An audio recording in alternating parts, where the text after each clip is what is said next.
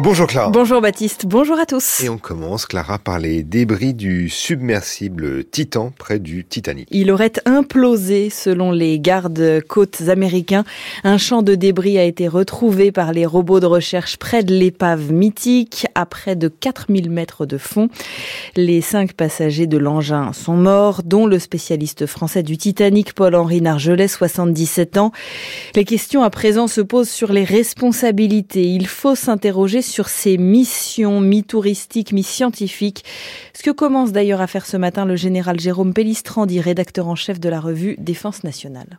C'est ça la difficulté entre, on va dire, la recherche euh, étatique euh, à, des fins qu'elles soient militaires ou civiles, avec des moyens euh, payés par des États, et puis le fait qu'à côté, bah, il peut y avoir des, initiatives privées avec des, moyens financiers conséquents et qui vont aller poursuivre ce type d'aventure mêlant exploration, tourisme euh, pour euh, millionnaires. Parce que ne l'oublions pas, il y a cet aspect, donc là c'est un drame maritime, mais il y a aussi le même type de, de recherche dans le tourisme spatial. Donc effectivement, ça pose une vraie question à l'avenir sur le développement et les responsabilités des entreprises privées et souvent anglo-américaine qui propose ce type d'activité. Mmh, c'était le général Jérôme Pellistrandi.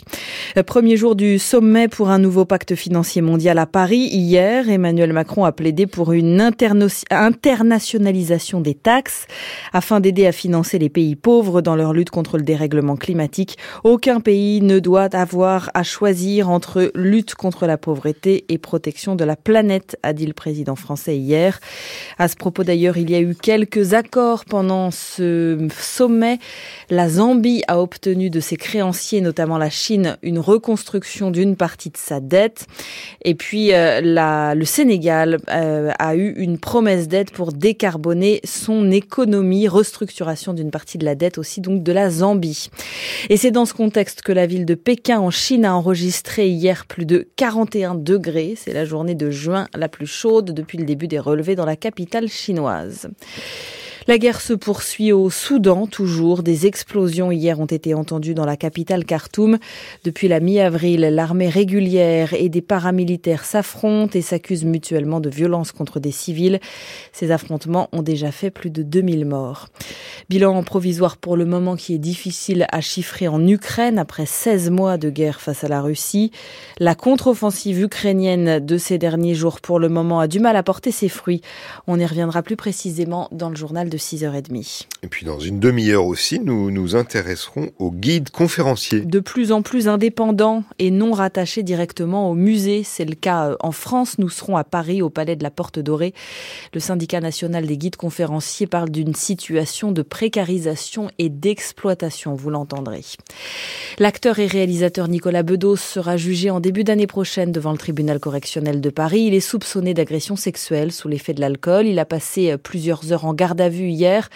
Une femme l'accuse d'avoir touché ses parties intimes par-dessus son jean lors d'une soirée au début du mois. L'avocate de l'acteur assure qu'il ne veut pas remettre en doute la parole de la plaignante. Près de 20 000 foyers sont déjà privés d'électricité en Martinique en ce moment à l'approche de la tempête tropicale Brett. L'île est placée en vigilance rouge avec l'arrivée de ce cyclone. On attend des rafales pouvant atteindre 150 km heure de la houle en mer avec des creux de 7 mètres. France métropolitaine, plus aucun département n'est en vigilance orange aux orages. Les intempéries hier ont tué un homme en Haute-Savoie qui a été foudroyé. Aujourd'hui, le temps s'annonce plus calme, ensoleillé pour tout le monde et des températures assez douces, 17 à 23 degrés ce matin, 26 à 30 cet après-midi. Il est 6h04. Baptiste Muckensturm, vous débutez les enjeux sur France Culture. Merci Claire Lecoq-Réal. Et vous, tout à l'heure, vous revenez sur France Culture à 6h30. France Culture. L'esprit d'ouverture. Retrouvez cette semaine la romancière et artiste Claudie Hutzinger dans Un voix nu. La nature qui l'entoure est la source première de son inspiration. Que ce soit à travers les végétaux avec lesquels elle fabrique des pages d'herbe ou les animaux qu'elle connaît de très près. Moi, il me semble que je suis née toute crachée. À l'intérieur de soi, euh, une sorte d'entité irréductible, comme un noyau dur. À voix nue, Claudie Hutzinger, cette semaine à 20h sur France Culture, franceculture.fr et l'appli Radio France. Cette semaine, on s'intéresse à la fabrique du discours économique. Tiffaine de Roquigny. Le lycée, les écoles de commerce ou encore l'université proposent-ils une vision idéologique de l'économie? Que reflète le succès en librairie des livres d'écho Enfin, le traitement des questions économiques par les médias est-il trop partial? Entendez-vous l'écho du lundi au vendredi à 14h sur France Culture, franceculture.fr et l'appli Radio France.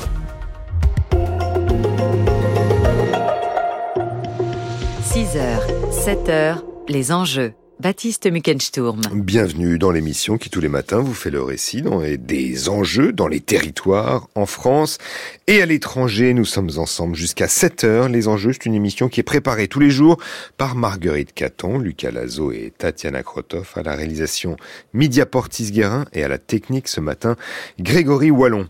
À 6h40, les enjeux internationaux aux États-Unis, pays déjà submergé par la crise des opioïdes, ces antidouleurs pris comme une drogue qui provoque au moins 70 000 décès par an, une nouvelle substance vient d'être désignée par l'administration Biden comme la drogue la plus mortelle ayant jamais menacé les États-Unis. Il s'agit de la xylazine, aussi appelée tranque, un sédatif pour animaux que certains mélangent au fentanyl. Alors face aux ravages de ces nouvelles substances, les politiques de santé publique suffiront-elles à endiguer la crise des opioïdes aux États-Unis? Eh bien, on en parle tout à l'heure. Mais d'abord, les enjeux territoriaux studio qui s'inscrivent ce matin dans une journée spéciale organisée par France Culture, que vous pourrez d'ailleurs découvrir d'émission en démission au fil, euh, au fil des heures.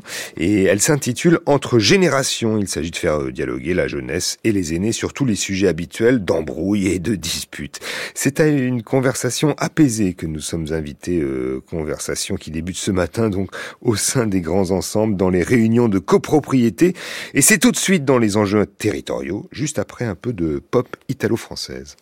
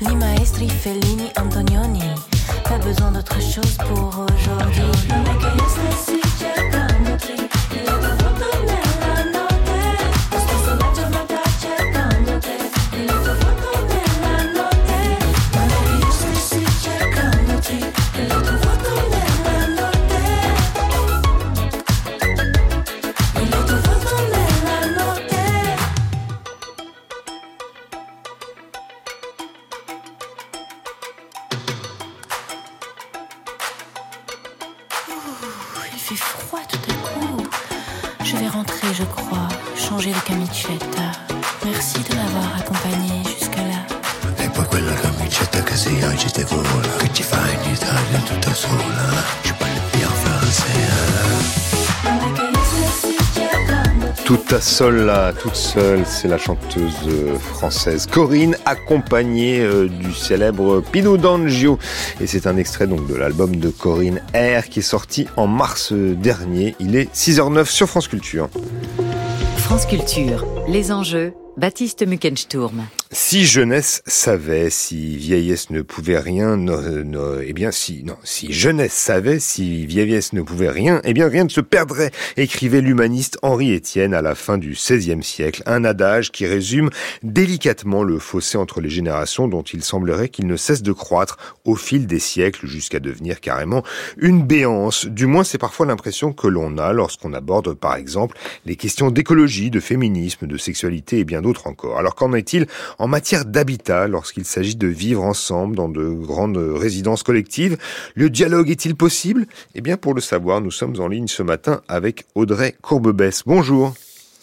Bonjour. Vous êtes architecte, enseignante à l'université de Louvain euh, en Belgique. Euh, Audrey Courbebesse, vous vous êtes euh, tout spécialement intéressé aux grands ensembles à la fois de la région de Toulouse et de celle de Bruxelles. À quelle génération appartiennent les habitants?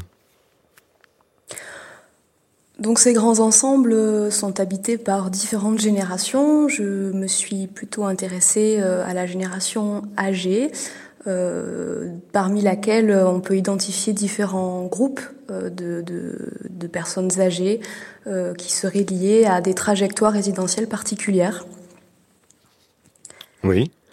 Et donc, euh, en l'occurrence, euh, ce sont les grands ensembles dans lesquels vous vous êtes euh, investi, sur lesquels vous avez travaillé. Est-ce que vous avez remarqué que les gens n'ont parfois pas déménagé depuis les années 60 oui, tout à fait. Donc parmi ces, grands groupes qu'on peut identifier de personnes âgées, on a une catégorie de primo-arrivants, on les appelle comme ça, donc de, vieilles familles, de vieilles personnes qui sont arrivées dans les années 60, 70 à l'or âgé d'une trentaine, d'une quarantaine d'années et qui sont restés euh, sur place euh, pour différentes raisons. Euh, trois raisons sont souvent identifiées. La raison économique, parce qu'elles n'ont pas eu le choix à un moment donné de, de partir. la raison de la proximité des soins de santé ou des services ou des commerces. Et, et puis aussi un attachement au quartier, au lieu habité qui se construit au fil des années. Euh, voilà. Donc oui. Hmm. Vous, diriez. Vous diriez que la stabilité résidentielle, c'est ce qui caractérise plus le plus les, personnes âgées? Tout à fait, c'est un comportement euh, qui est souvent associé aux personnes âgées parce qu'elles ont très peu bougé, très peu déménagé dans leur vie et parce qu'elles ont le, elles expriment le désir de, de, rester le plus longtemps possible chez elles. Hmm. Est-ce que, est-ce que ce sont donc euh, des espaces très vieillissants donc, mais on imagine que quand même, mais quand il y a des nouveaux, euh, il y a des nouveaux venus. Et euh, quels sont leurs profils? Alors il y a différents profils de nouveaux venus. Tout d'abord euh, des jeunes, de jeunes ménages avec ou sans enfants, comme l'ont été justement ces personnes aujourd'hui âgées lorsqu'elles sont arrivées dans les années 60-70. Euh, mais aussi euh, des familles monoparentales, euh, voire des personnes seules, même si ce profil est un peu moins courant. On a aussi bien sûr des, des investisseurs privés qui vont acheter un appartement et le louer en colocation ou, ou même en Airbnb, hein, ça, ça, se trouve de plus en plus.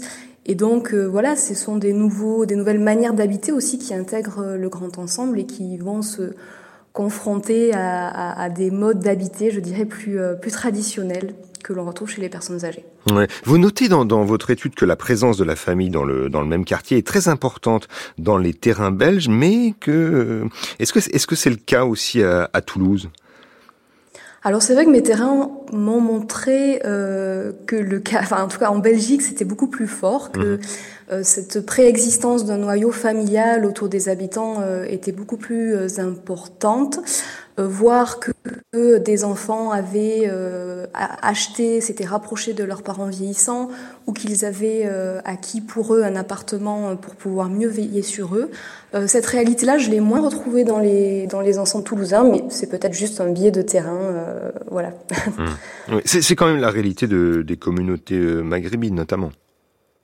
Oui, tout à fait, et plus particulièrement dans le logement social, euh, c'est vrai qu'on retrouve euh, une forte, un fort ancrage familial au sein des quartiers, ce qui joue en faveur euh, euh, des personnes vieillissantes qui sont, dans le cas de ces communautés, souvent peu visibilisées, soit qu'elles ont euh, des problèmes au niveau de la langue, donc elles ont moins accès aux services d'aide, aux services d'accompagnement de la personne, mais c'est aussi culturel puisque dans leur culture, il est plus difficile en fait de permettre, notamment pour les femmes, de permettre d'accepter qu'une aide extérieure vienne à l'intérieur du logement.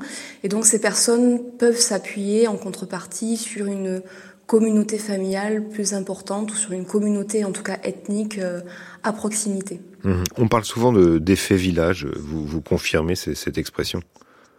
Oui, tout à fait. C'est une expression qui revient souvent euh, dans la, dans la parole des, des personnes âgées euh, pour qualifier leur lieu de vie. Elles ne parlent pas de grands ensembles ou de grands collectifs, mais souvent de petits villages en, racontant en fait euh, tous les liens qui ont pu être tissés au fil des années entre les personnes, euh, et puis aussi en parlant des lieux euh, auxquels elles sont attachées, des lieux identitaires collectifs, des équipements, des, des, des lieux de, de jardins, de parcs où elles ont tout un tas de souvenirs.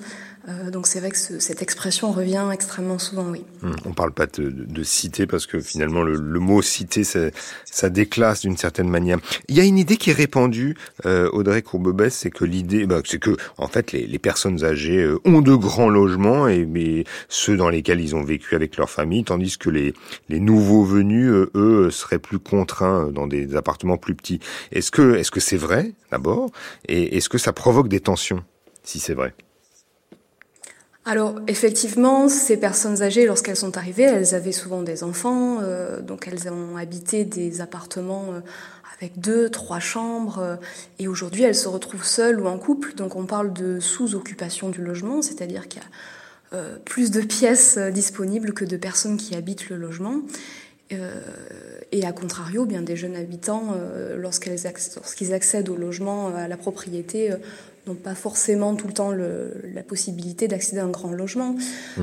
Mais, ça provoque des tensions sur le terrain, euh, c'est pas quelque chose que j'ai observé directement, donc pas de tension, euh, voyez, de reproches adressés les uns aux autres à, propos de la surface du logement. Mmh. Mais par contre, ce sont des enjeux euh, au niveau des institutions et des organismes de logement public, par exemple, qui souhaiteraient eux euh, voir se libérer en fait ces grands logements pour replacer des familles avec enfants. Et euh, donc autant en France, par exemple, les personnes âgées de plus de 65 ans sont exclues de l'obligation de relogement, donc on ne peut pas leur imposer en fait de changer de logement. Autant en Belgique, notamment euh, en Flandre, le gouvernement flamand impose des amendes aux habitants qui ne veulent pas déménager, et ces amendes peuvent aller jusqu'à 100 euros euh, de, de, de loyer supplémentaire par mois. Mmh intéressant cette comparaison effectivement. Une, des caractéristiques de, ces grands ensembles, c'est euh, l'importance en fait des espaces communs, euh, les paliers, les halls, euh, les espaces verts, que ce soit même au, pied des immeubles, les magasins. quelle est la génération la plus présente, celle qui occupe le plus ces lieux, ces lieux communs? Sont les personnes âgées ou les jeunes, selon vous? Alors elles sont toutes les deux présentes dans ces espaces qu'on appelle intermédiaires, mais de manière différente les personnes âgées qui sont euh, beaucoup plus euh, dans leur logement et qui restent euh, qui restent le plus dans dans leur dans, leur mur. logement. Dans leur mur voilà occupent de manière privilégiée les espaces liés aux circulations aux entrées donc tout ce qui va être hall d'entrée les paliers. Les personnes âgées cherchent à embellir à à positionner des objets de décoration, à, voilà, dans le but de, de, montrer que leur copropriété, que leur résidence est bien entretenue, à montrer que, euh, à renvoyer une, bonne image de, de, de, leur logement, et aussi à euh, poser sur ces espaces une sorte de, de, regard de contrôle continu, puisque ces espaces sont souvent, comme je l'ai dit, situés à des, à des endroits stratégiques de circulation, donc tout le temps sous le regard de ces personnes. Euh, donc ça, c'est une première, euh, première appropriation. Et, dans cette appropriation, l'objet et euh, l'espace est objet de l'appropriation. C'est-à-dire que les personnes âgées s'identifient à cet espace qu'elles habitent depuis très longtemps et qu'elles cherchent à, rendre le plus, le plus beau possible. Chez les jeunes, l'appropriation se fait de manière un peu différente. Donc les espaces occupés, appropriés ne sont pas les mêmes. Ce sont des espaces plus extérieurs au grand ensemble ou situés euh, aux limites extérieures en lien avec le quartier ou à proximité directe de commerce, d'équipements, de services. Et ces espaces vont être le support de revendications sociétales plus larges, moins en lien avec l'objet même du grand ensemble. Mmh. Donc euh, on peut observer voilà, des, des, des, repas partagés, des manifestations liées qui s'opposent à la privatisation du sol par la voiture ou à des manifestations liées à des revendications écologiques. et là, l'espace intermédiaire est prétexte et support en fait de revendications. Mais les revendications de ces jeunes ne sont pas forcément liées à l'objet, euh, enfin en tout cas au grand ensemble lui-même. Oui, sachant que quand même on, dit jeunes, mais il y a des populations assez différentes, puisque il y a d'un côté ok les, les, les, adolescents ou les enfants, et puis il y a aussi les jeunes parents. C'est quand même des jeunes qui ont des, des vies différentes.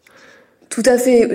J'englobe je, euh, peut-être à tort euh, ce que je dis dans l'appellation jeune et, j'entends plutôt des jeunes actifs, c'est-à-dire des, trentenaires euh, ou des personnes ouais, 30-40 ans avec enfants et plutôt actifs. quoi. D'accord. Et, sur la question de la sécurisation, est-ce que vous avez observé une génération plus sensible que l'autre, justement? Sur ces questions Alors là, le terrain n'a pas amené vraiment de, de, généralité, de systématisme sur cette question. Je, n'ai pas observé, en tout cas ni à Toulouse ni à Bruxelles, un désir plus ou moins euh, marqué de la part d'un groupe ou de l'autre euh, vis-à-vis d'une d'un besoin de sécurisation, de fermeture. Au contraire, je dirais, euh, que ce soit les anciens ou les plus jeunes tous réalisent, tous revendiquent l'ouverture en fait du grand ensemble sur le quartier, le fait que leur logement est situé en plein milieu d'un parc euh, et au milieu de, territoires aujourd'hui urbanisés, ce qui est plutôt une chance et, les, personnes s'en sont rendues compte, d'autant plus avec la pandémie. Et donc, il n'y a pas forcément euh, l'envie d'une fermeture de ces espaces. Mmh. On imagine facilement quand même qu'il y a des frictions euh, qui peuvent surgir lorsqu'il s'agit de du logement comme un comme un patrimoine, hein, euh, les travaux d'entretien, la, la rénovation des espaces. Est-ce que c'est là, au contraire, qu'apparaissent les clivages? Oui, en effet, sur la question des travaux, du rapport au patrimoine, on peut observer des positions assez marquées de la part euh, des vieux comme des jeunes, même si là encore, euh, il n'y a pas vraiment de systématisme, hein, s'il n'y a pas de position systématique de la part de, des uns ou des autres. Mais c'est vrai, donc, de la part du groupe euh, qualifié de, des âgés, des personnes âgées, deux positions. la première, ça va être un engagement, un désir de faire les travaux, de prendre soin de la copropriété parce que c'est un bien dans lequel on a investi et qu'on veut transmettre aux générations futures. Donc il y a l'idée de s'inscrire dans le temps long et donc il y a plutôt euh, un engouement pour une envie euh, pour les travaux. Mais d'un autre côté, chez des personnes qui vont être très âgées, donc euh, appartenant à la catégorie du quatrième âge, au-dessus de 85 ans, souvent des femmes seules, on remarque euh, un rejet complet en fait de, des projections de travaux sur la copropriété parce que euh, ces personnes nous disent mais qu'est-ce que vous voulez que ça me fasse euh, voilà je ne verrai pas je ne serai pas là pour voir ces travaux je ne serai pas là pour voir cette évolution donc elles se mettent vraiment en retrait en fait de cette de cette possibilité là qui ne fait plus partie de leur horizon temporel mmh. et chez les jeunes c'est pareil on a on a on a on observe deux attitudes euh, opposés. Euh, certains jeunes euh, accèdent à la propriété pour la première fois, donc c'est un investissement important. Ils ont acheté depuis peu de temps. Donc l'idée des travaux, d'un investissement financier encore lourd, peut faire peur. Surtout que ces jeunes ne se projettent pas autant que, enfin, autant d'années que, que, que, les anciens ont pu le faire dans les années 60 pour eux, c'est un moment, euh, ce, cet appartement, et donc le fait d'engager des travaux, voilà, ne, ne, fait pas sens. Mmh. Mais pour d'autres, euh, l'idée des travaux, c'est un investissement, euh, un investissement possible qui va faire gagner donc de la valeur, à, leurs biens, mais aussi qui est le prétexte de, de changements plus radicaux dans la copropriété. Et c'est là où ça peut aussi générer une tension envers les anciens, qui eux sont, je dirais, plus plus réservés, plus sur euh, ce sur quoi doivent porter les travaux, alors que les jeunes trouvent que ben, ce serait l'occasion, par exemple, d'intégrer la dimension écologique de manière plus forte en mettant des éoliennes ou en ayant recours euh, à des matériaux biosourcés. voilà, c'est mmh. des choses sur lesquelles les, les, les, personnes âgées vont être plus frileux. Mmh. Il se trouve, Audrey Courbobès, que vous avez lancé récemment un programme de, de recherche qui s'appelle Mes vieux voisins. Il a, il a tout juste commencé, hein, visiblement, et vous n'avez pas encore de résultats. Mais est-ce que vous faites l'hypothèse que l'histoire, la mémoire pourrait donc euh, servir de pont entre les générations, selon vous? C'est exactement l'hypothèse que, que, nous avons faite avec, euh, avec Manon Leroy, donc, euh, avec qui je, je, co, co-dirige cette recherche. en fait, on observe dans les récits des personnes que souvent les jeunes identifient les vieux comme un groupe à part entière, les vieux identifient les jeunes mmh. comme un groupe à part entière. Et inversement, oui. Voilà. Mais dans la réalité en fait des terrains, on se rend compte en observant que des liens se tissent quotidiennement dans les, sur les paliers, dans les parties communes, dans les cages, d'escalier et les ascenseurs, des liens euh, d'entraide, des, discussions, des échanges, et que euh, dans ces échanges, il y a souvent euh, des récits sur une mémoire de la copropriété, une mémoire du quartier, la mémoire des personnes et des lieux, et que et que chacun, jeune ou vieux, en fait, trouve quelque chose de s'intéresse en fait à cette, histoire et, et, a envie de soit de la partager, soit de la de la transmettre, de, de, de, la oui, de la partager.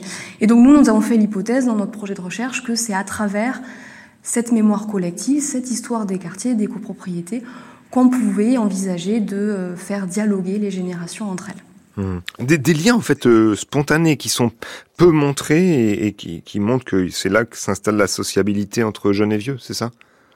Tout à fait. Et d'ailleurs, quand on, questionne les, jeunes sur euh, euh, sur cette, cette entraide, ces sociabilités qu'ils pourraient, je dirais, systématiser auprès des personnes âgées ou des, d'un tiers, il y a un recul qui se fait parce que ces jeunes disent mais non non moi j'ai pas envie d'entrer dans un systématisme, dans une régularité. Moi, ce qui m'intéresse, c'est cette spontanéité. C'est je vois une personne, une personne âgée rentrer du supermarché avec ses courses, voilà, je, je vais l'aider ou euh, qui a du mal à, à, monter les quelques marches qui lui permettent d'accéder à son l'entrée, je vais l'aider. Donc ça reste de l'ordre du, du, spontané, de oui, du ponctuel, de l'éphémère, mmh. et c'est quelque chose qui est très peu, euh, qui est très peu visible, à moins d'être en permanence. Euh, euh en observation dans, dans les espaces. Mmh. Euh, mais voilà, ce sont des, c'est une entraide qui est quand même importante hein, et qui a été visibilisée aussi par, euh, par la pandémie. Donc elle peut, elle peut aller dans les deux sens, des vieux vers les jeunes, avec euh, la garde d'enfants ou l'arrosage de plantes ou une veille sur l'appartement lorsque la famille part, mais aussi des jeunes vers les vieux, avec un simple moment d'échange de paroles, échangé, partagé sur le palier, euh, le partage de courses ou conduite vers les soins, hmm. euh, voire des petites réparations euh, dans l'appartement. Euh. Ouais, vous voulez dire qu'en fait le, le, dialogue entre la, la, jeunesse et les aînés, eh bien ça se passe aussi parfois dans, dans la cage d'escalier et de façon plus discrète qu'on ne le pense. Merci beaucoup Audrey Courbebès d'avoir répondu à nos questions ce matin dans les enjeux territoriaux. Je rappelle que vous êtes architecte et enseignante à l'université de Louvain. Les enjeux à retrouver sur franceculture.fr et l'appli Radio France. 6h27 aujourd'hui sur France Culture. Alors d'abord, dans les matins de Guillaume Erner, la question du jour, quels sont les médicaments dits essentiels? Il s'agira de la réindustrialisation. Et puis à partir de 7h40, cette journée spéciale, donc entre générations, ce qui nous lie et ce qui nous sépare avec l'anthropologue Nicole Lapierre et le président du Grand Récit Agence de Stratégie Narrative, François-Xavier Desmours. Et puisqu'on est vendredi, un petit coup d'œil sur les docs du week-end. Demain à 15h, le magazine Toute une vie dresse le portrait de Thérèse Claire, bâtisseuse d'utopie. Elle a disparu en 2016. Grande humaniste, elle a été tous les combats révolutionnaires. Elle disait militer, c'est affirmer que la vie a un sens. Des avortements qu'elle pratique dans son appartement montreuillois à son engagement pour une vieilleuse autonome et solidaire. Thérèse Claire a lutté et bâti des maisons comme des utopies. Écoutez cet extrait de Toute une vie diffusée demain où Thérèse Claire évoque les débuts de son parcours. Quand j'ai commencé en 68-69, j'étais absolument euh, ébobie euh, du courage, de la grande gueule, de la force de parole. Moi, j'avais rien de tout ça en 68. Euh, j'étais une pauvre petite bonne femme qui avait écopé de quatre gosses, enfin, je regrette pas, de 20 ans mariée avec un connard.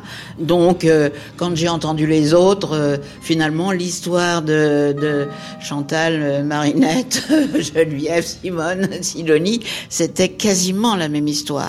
C'était l'histoire de l'oppression des femmes, de la répression des femmes et du patriarcat et des discriminations que subissaient toutes les femmes. Donc euh, c'est là où j'ai commencé vraiment à naître à moi-même. On ne se rend pas compte du chemin que j'ai parcouru parce que je suis pas du tout née dans un monde de gauche, pas du tout. J'ai été reconnue, j'ai été très très aimée voilà, Thérèse Claire, euh, bâtisseuse d'utopie à la fois euh, marxiste et euh, aussi croyante, pratiquante. C'est le toute une vie de demain euh, diffusé à partir de 15h, un documentaire de Clémence Alézard réalisé par Anne Fleury. Et c'est à retrouver aussi bien sûr sur franceculture.fr et l'application Radio France. France Culture. L'esprit d'ouverture. Ses cheveux sont coiffés en bandeau, comme le voulait la mode du Second Empire. Christine Bernard. C'est le seul repère temporel que nous offre le masque de l'inconnu de la scène. Voici le destin d'une jeune fille devenue célébrité tout en restant anonyme. Elle n'est personne, elle est partout, elle est nulle part et elle est cependant devenue immortelle. Une histoire particulière. Ce week-end à 13h30 sur France Culture, franceculture.fr et l'appli Radio France. Il est 6h30 sur France Culture et voici le journal de Clara Lecoq-Réal.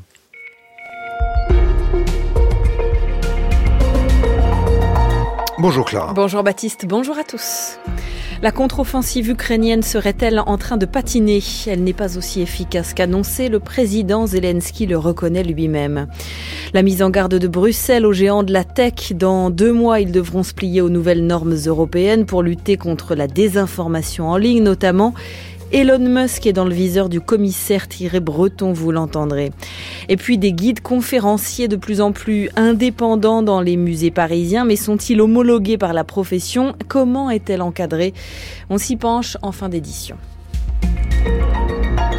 Volodymyr Zelensky le reconnaît lui-même. La contre-offensive ukrainienne ne va pas aussi vite que prévu. Les forces de Kiev n'ont repris que quelques villages à l'occupant russe et c'était au tout début des opérations, il y a maintenant deux semaines.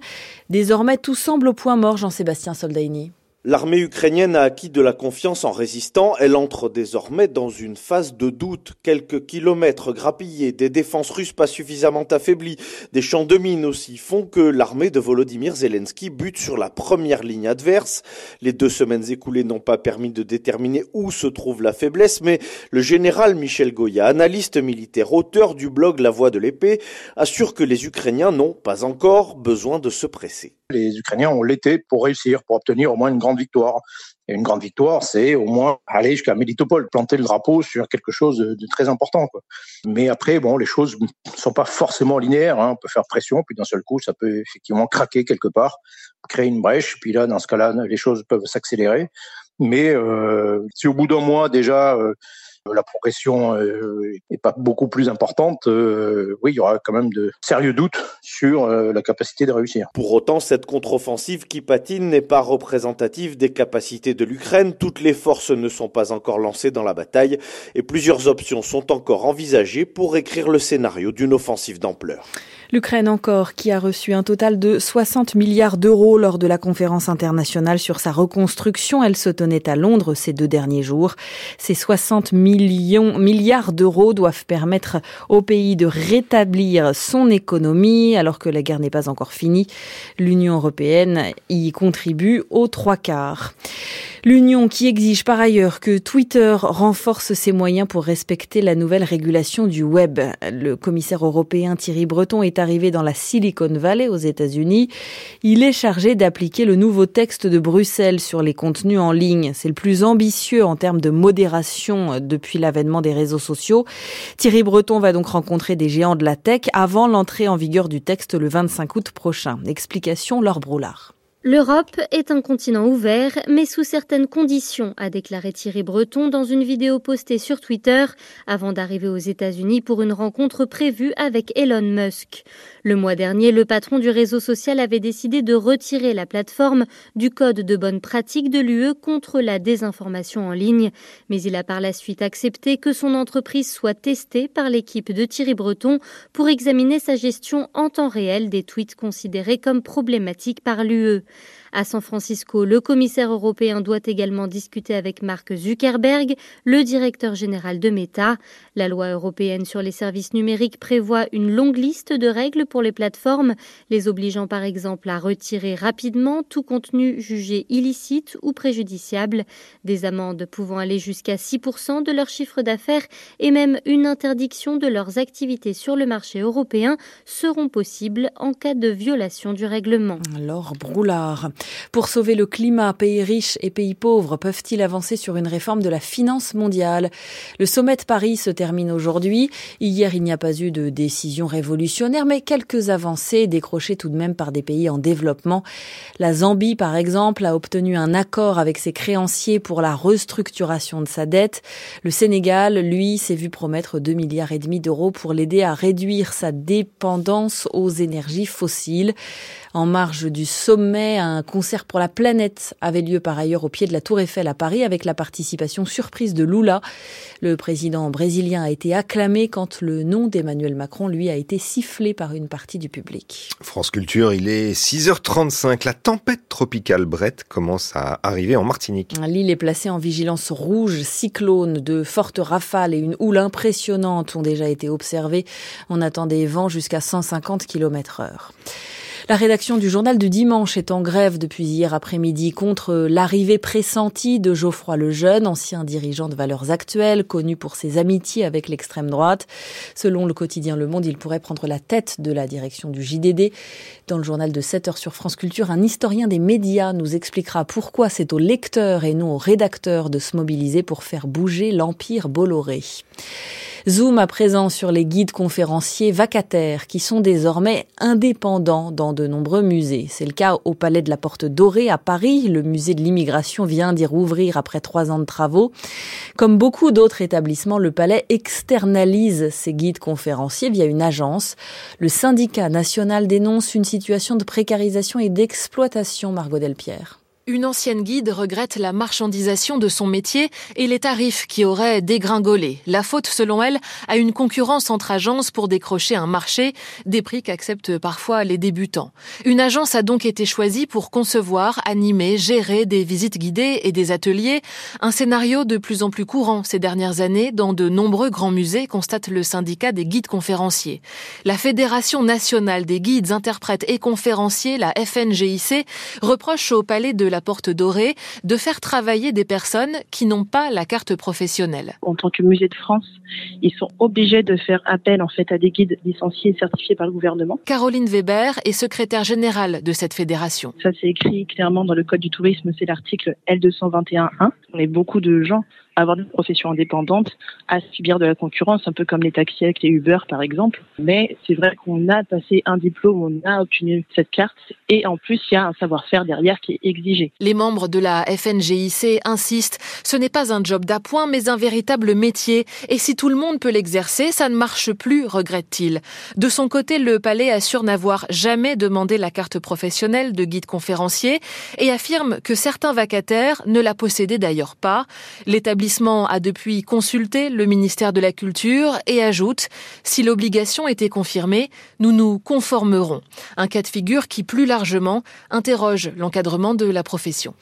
Il reste encore une personne possiblement disparue sous les décombres de l'immeuble de la rue Saint-Jacques à Paris qui s'est effondré mercredi dans le 5e arrondissement.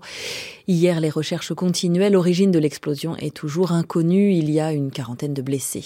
Et puis, confirmation hier soir, les débris retrouvés près de l'épave du Titanic sont bien ceux du submersible Titan disparu dimanche dernier dans l'Atlantique Nord. Les cinq passagers à bord sont morts. Le soleil se réinstalle par l'ouest en France métropolitaine aujourd'hui avant un week-end lumineux il fait 17 degrés à Brest, 19 à Paris, Strasbourg et Bordeaux, 21 degrés à Lyon, 24 à Marseille. Il est 6h38, on poursuit les enjeux avec vous, Baptiste. Merci Clara. Et vous, on vous retrouve à 8h. Et puis le prochain rendez-vous de l'arrêt de la rédaction de France Culture, eh bien, c'est le journal de 7h. 6h, 7h, les enjeux. Baptiste Muckensturm. Aux États-Unis, pays déjà submergé par la crise des opioïdes, ces antidouleurs pris comme une drogue qui provoque au moins 70 000 décès par an, une nouvelle substance vient d'être désignée par l'administration Biden comme la drogue la plus mortelle ayant jamais menacé les États-Unis. Il s'agit de la xylazine, aussi appelée tranque, un sédatif pour animaux que certains mélangent au fentanyl. Face au ravage de ces nouvelles substances, les politiques de santé publique suffiront-elles à endiguer la crise des opioïdes Eh bien, c'est le thème des enjeux internationaux dans un instant.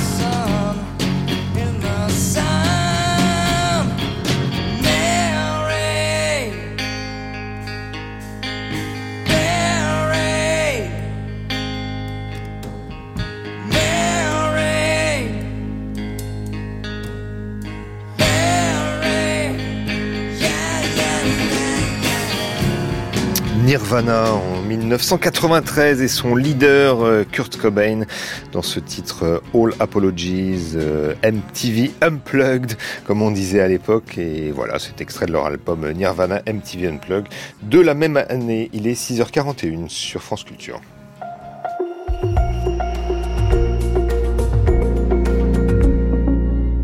Et c'est l'heure des enjeux internationaux. Après l'héroïne et le fentanyl, la xylazine vient de s'ajouter à la liste funeste des drogues de synthèse qui font des ravages aux États-Unis dans ce qu'il est convenu d'appeler la crise des opioïdes. La xylazine, aussi appelée tranque, est un puissant sédatif pour animaux. Une demi-cuillère à café suffit à faire tituber un bestiau d'une demi-tonne. Facilement accessible sur Internet, la tranque est très souvent couplée au fentanyl, l'opioïde de synthèse, 50 fois plus puissant que l'héroïne qui a fait grimper en flèche le nombre d'overdoses mortelles dans le pays à près de 110 000 en 2022, bien plus que les armes à feu et les accidents de la route réunis. Alors les autorités américaines savent depuis longtemps que la commercialisation dans les années 90 de ces puissants antidouleurs largement distribués a donc créé des addictions comblées par des produits de synthèse vendus sur Internet ou dans la rue et consommés par des publics fragiles. Cependant, les politiques de santé publique fédérale et locale butent depuis plus de 30 ans et résultat, dans les États, les législations anti-drogue sont de plus en plus répressives. Mais peuvent-elles endiguer la crise des opioïdes? Eh bien, c'est une question que nous posons euh, ce matin à Elsa. Bonjour. Vous êtes, euh, je, vous, je vous entends. Merci d'être avec nous. Euh, vous êtes professeur de sciences politiques à l'université euh, Paris-Nanterre. Vous êtes spécialiste des politiques publiques de santé aux États-Unis. Et d'ailleurs, vous êtes aussi auteur de Comprendre la politique de santé aux États-Unis. Elsa Schell, dans une enquête qui a été publiée hier, le New York Times révélait qu'en 2023, eh bien, c'était l'année, l'année avait été particulièrement fertile en termes de législation répressive à l'encontre de la vente ou de la production de, de fentanyl. Une centaine de textes ont été votés dans 46 États pour euh, criminaliser le commerce de cette drogue. Est-ce que c'est parce que ces politiques euh, portent leurs fruits que de nouvelles substances euh, plus dangereuses font leur apparition dans les rues, selon vous, comme la xylazine d'ailleurs? Oui, alors tout d'abord, il faut relever que cette euh, vague euh, législative fait suite euh, à un vote du Congrès qui pérennise en fait des dispositions répressives qui étaient déjà en vigueur. Donc on observe au niveau des États une déclinaison de ce qui a été voté au niveau fédéral. Et effectivement, lorsque des substances sont davantage contrôlées, comme le, fentanyl, qui est l'objet de cette législation, eh bien, il y a un euh, sur d'autres substances. Et il est vrai que les substances vétérinaires euh, sont euh, particulièrement recherchées parce qu'elles sont légales et qu'elles circulent beaucoup plus facilement, notamment des États-Unis vers le Mexique. Donc c'est ce qui explique en fait que cette crise est si difficile à endiguer parce que les usages des substances évoluent très vite et la législation a parfois un peu de mal à suivre. Mmh. Mais législation assez répressive. Le New York Times donnait par exemple hier l'exemple de, trois qui ont été retrouvées dans une voiture sur le parking d'un lycée rural du Tennessee, c'était le en mai, euh, quelques heures avant les, cérémonies de, de, remise des diplômes. Deux étaient morts d'une surdose de, de fentanyl. La troisième, une jeune de 17 ans, a été transportée d'urgence à l'hôpital dans un état critique. Deux jours plus tard, elle a été accusée du meurtre des deux filles et les, les proc de ces deux amis visiblement. Et le procureur ont cité une loi du Tennessee qui portait, qui permet donc de, de porter les accusations d'homicide contre quelqu'un qui donne du, du fentanyl à, une personne qui en meurt. C'est ça qui est impressionnant et qui, qui a changé. Oui, tout à fait. Et c'est d'autant plus euh, choquant euh, pour l'opinion que ce sont des jeunes adolescentes euh, qui, sont concernées.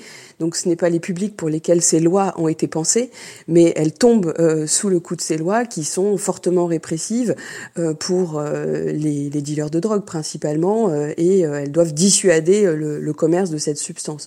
Donc c'est l'une des réponses à la crise, c'est de fortement réprimer les les détenteurs et les revendeurs de ces, de ces substances. Donc effectivement, ces sentences choquent quand il s'agit d'adolescentes. Mmh. Il y a visiblement un, un, élan complètement bipartisan, hein, puisque à la fois républicains et démocrates ont voté une proposition de loi pour renforcer la, sévérité des, des condamnations, pour la vente de fentanyl.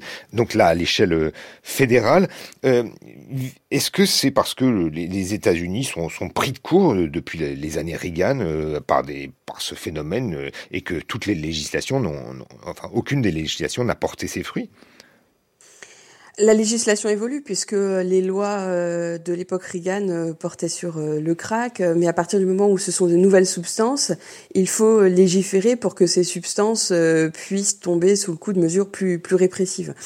Donc on a une évolution de la législation qui suit l'évolution des, des, usages et la politique répressive fait partie des outils de la lutte contre les opioïdes, mais ce, ce n'est pas le seul. il y a parallèlement des mesures la fois de prévention, euh, mais surtout de réduction des risques, qui est moins coûteuse que la prévention, qui, euh, qui sont mis en œuvre en parallèle. Donc en fait, la crise contre les opioïdes, elle est abordée par euh, l'aspect sécuritaire, d'une part, mais aussi par l'aspect santé publique, et tous ces aspects se combinent pour essayer de juguler cette crise. Mmh. En 2017, c'était l'administration Donald Trump qui avait élever la crise des opiaciers au rang de, d'urgence de, santé publique. Un budget considérable avait été alloué à la crise, qui mettait d'ailleurs notamment en avant des traitements de substitution. Comment vous expliquez que malgré ces efforts, l'épidémie s'envenime et aussi qui sont ces Américains qui sont euh, dépendants justement? Elsa Schell oui, alors cette euh, cette crise, elle perdure parce que euh, la dépendance euh, en général est un problème difficile à régler. C'est-à-dire que euh, il ne suffit pas de euh, renforcer l'accès aux traitements médicamenteux pour que le lendemain tous les dépendants aux opioïdes soient guéris. donc il faut des mois, voire des années en fait pour sortir de cette dépendance, parce que ce sont des individus qui font face à des à des problématiques sociales profondes. C'est pas seulement un problème de santé. Donc euh, les problématiques rencontrées par ces populations sont en général le chômage de masse, euh, un problème d'accès aux soins, euh, la pauvreté associée à un faible niveau d'éducation. Donc concrètement, on a plusieurs profils. On a les populations blanches des régions euh, désindustrialisées, donc euh, euh, celles auxquelles pensait Trump lorsqu'il a pris ces mesures, hein, puisqu'elles mmh. constituent une part de son électorat, qui ont un historique de dépendance aux antidouleurs, parce qu'ils ont eu des emplois très physiques, et donc ça abîme le corps, et donc ils sont devenus dépendants aux antidouleurs. Il y a les minorités urbaines des grandes villes, qui sont euh, des populations qui sont plus souvent à la rue, et on sait que la vie à la rue est délétère pour la santé mentale et le terreau de toutes sortes d'addictions. Et on a aussi des communautés indiennes natives qui vivent dans les régions désertiques de, l'ouest des États-Unis, qui étaient ravagées par l'alcoolisme et qui ont, sont aussi beaucoup touchées par, par cette crise. Donc on a ces trois euh, profils de populations qui sont historiquement euh, exposés aux addictions avec des problèmes de santé mentale importants. Mmh. L'administration Biden a essayé aussi de, évidemment de, de lutter contre ce phénomène. Euh, à l'automne dernier, euh, le président a annoncé un plan d'investissement d'un milliard et demi de dollars pour endiguer l'épidémie mortelle. Par quel type de mesures se traduisent les annonces de l'administration Biden? Alors le plan Biden, euh, qui est effectivement beaucoup plus élevé que ce qu'avait promis Trump euh, précédemment, puisque le plan Trump euh, c'était 18 millions de dollars et c'est 1,5 milliard marque donc une, une, progression nette. Alors pour renforcer l'accès aux, aux, antidotes, donc quand il y a une overdose, pour retourner les effets de l'overdose rapidement, donc ça c'est une politique de réduction des risques. Euh, pour élargir l'accès aux médicaments euh, de substitution, le, la buprenorphine notamment, euh, et aussi pour renforcer l'accès aux téléconsultations. Donc ça, c'est les grandes lignes, puisque le plan Biden, en fait, donne l'argent aux États qui sont responsables de la politique de santé et chaque État décline sa politique en fonction des problématiques qu'il rencontre. Mais les grandes lignes sont là. Mmh. Mais est-ce qu'on n'observe pas une sorte de, de disparité entre euh, justement les législations que, que assez, assez, répressives, hein, celles qu'on nommait, que vous nommiez Elsa euh, notamment au, au, Tennessee ou dans l'Iowa, et puis cette politique plus ouverte sur euh, la prévention et, et le, le, les, les, médicaments de, de substitution? Est-ce qu'il n'y a pas une sorte de, de disparité?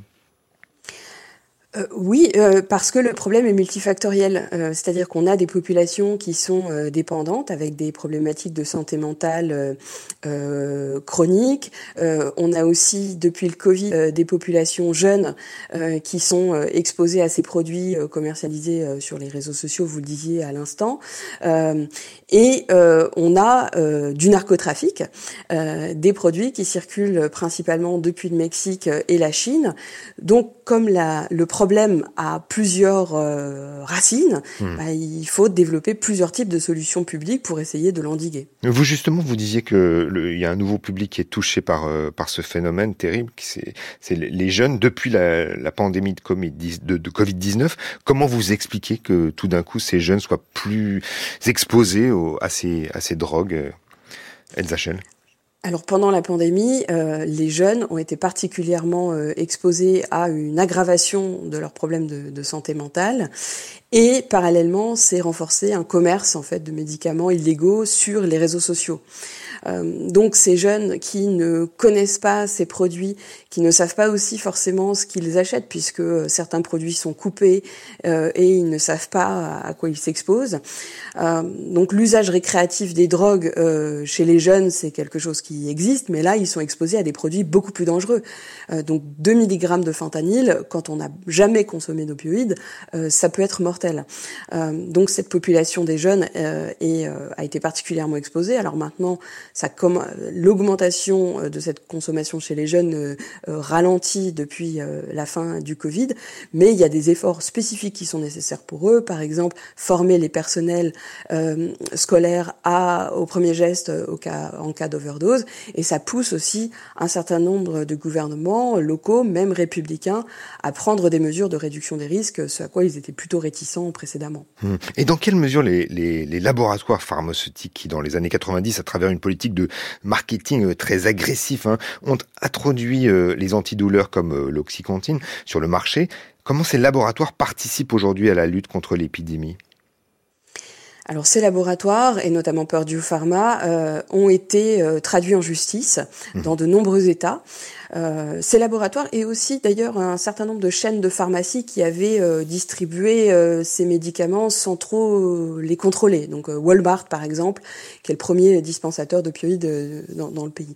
donc ces chaînes ont été traduites en justice et versent des compensations aux États, donc c'est la décision judiciaire, et ces compensations financières bah, permettent d'alimenter en fait les budgets de la lutte contre la crise des opioïdes. Mmh. Et effectivement, hein, c'est la famille euh, Sacker, je crois, aux États-Unis, qui a été donc euh, totalement, euh, qui était à l'origine de ce commerce de de l'oxycontin, qui est qui a perdu plusieurs milliards de dollars justement depuis que, eh bien, l'administration américaine et la justice s'est penchée notamment sur les méthodes de marketing. Dernière question, au-delà du du, du, du diptyque répression prévention, il y a aussi la question internationale qui qui se pose. Le gouvernement américain pointe du doigt la Chine, les cartels mexicains au niveau fédéral. Quelles sont les mesures qui sont prises pour empêcher que cette drogue, les drogues de synthèse, les opioïdes inondent le marché américain depuis l'étranger?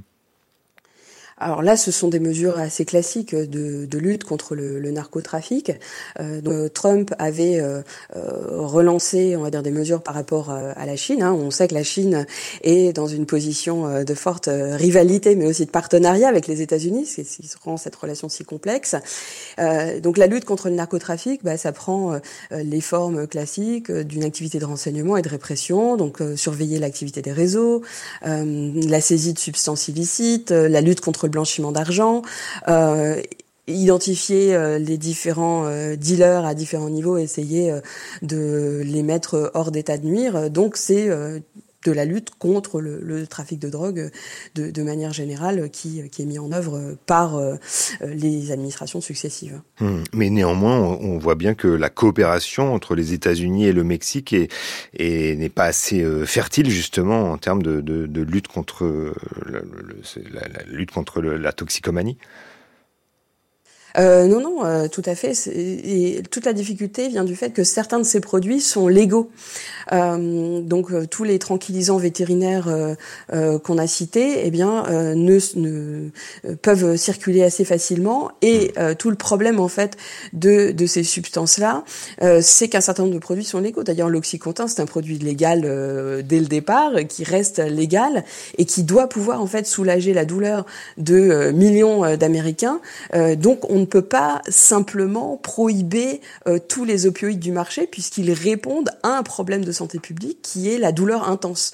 Euh, donc à la fois pour les produits destinés aux humains et les produits euh, destinés aux animaux, il faut que ces produits circulent, mais euh, cette circulation, eh bien, euh, euh, donne lieu à euh, des, des, usages détournés. Donc ça, c'est très difficile à contrôler. C'est-à-dire comment contrôler le fait que quelqu'un va détourner soit un antidouleur classique en le réduisant en poudre pour l'inhaler, ce qui va augmenter euh, l'effet euh, planant du médicament. Comment prévoir que euh, d'autres individus vont prendre du, du carfentanil, par exemple, un, un, un anesthésiant pour éléphant? Donc c'est ça qui rend la crise en fait très compliquée à endiguer. Et c'est ça qui fait que les politiques de, santé publique américaines sont effectivement difficiles à mettre en place au, vu de ce qu'on dont on vient de parler à propos des administrations Trump et Biden. Merci beaucoup, Elisa Schell, d'avoir été notre invitée ce matin. Je rappelle que vous êtes euh, professeur de sciences politiques à l'Université Paris-Nanterre et que vous êtes spécialiste des politiques publiques de santé aux États-Unis.